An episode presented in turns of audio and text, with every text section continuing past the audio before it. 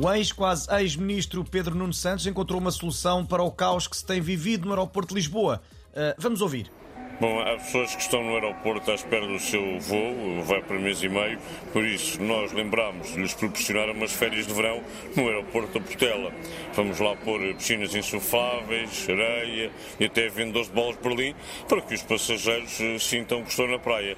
Quem é que vai continuar a querer ir para a Grécia ou para as Maldivas quando pode passar umas férias de sonho na Portela? Hum?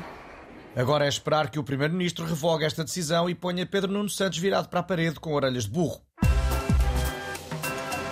E o espaço que se segue é da exclusiva responsabilidade de Rodrigo Guedes de Carvalho, que vai dar voz às últimas embirrações dos nossos ouvintes. Sim, vem aí mais uma edição de.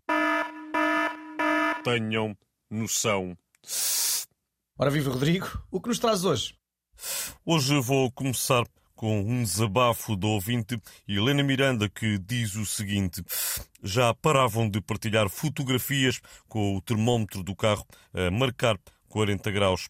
Obrigado pelo aviso, mas nós já tínhamos reparado que está calor. Fim de citação. É realmente uma tendência do momento.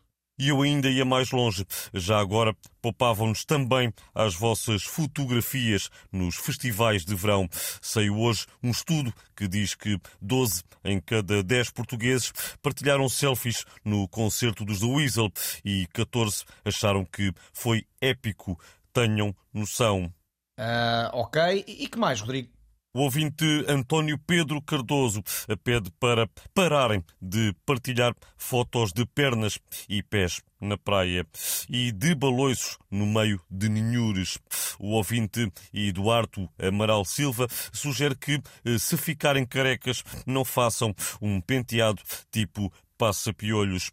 E a Carla Antunes diz que já não aguenta a voz off de um certo supermercado que fala com os clientes como se estivesse a falar com crianças, cheia de tiques e repeniques, parolos na voz. Tenham noção.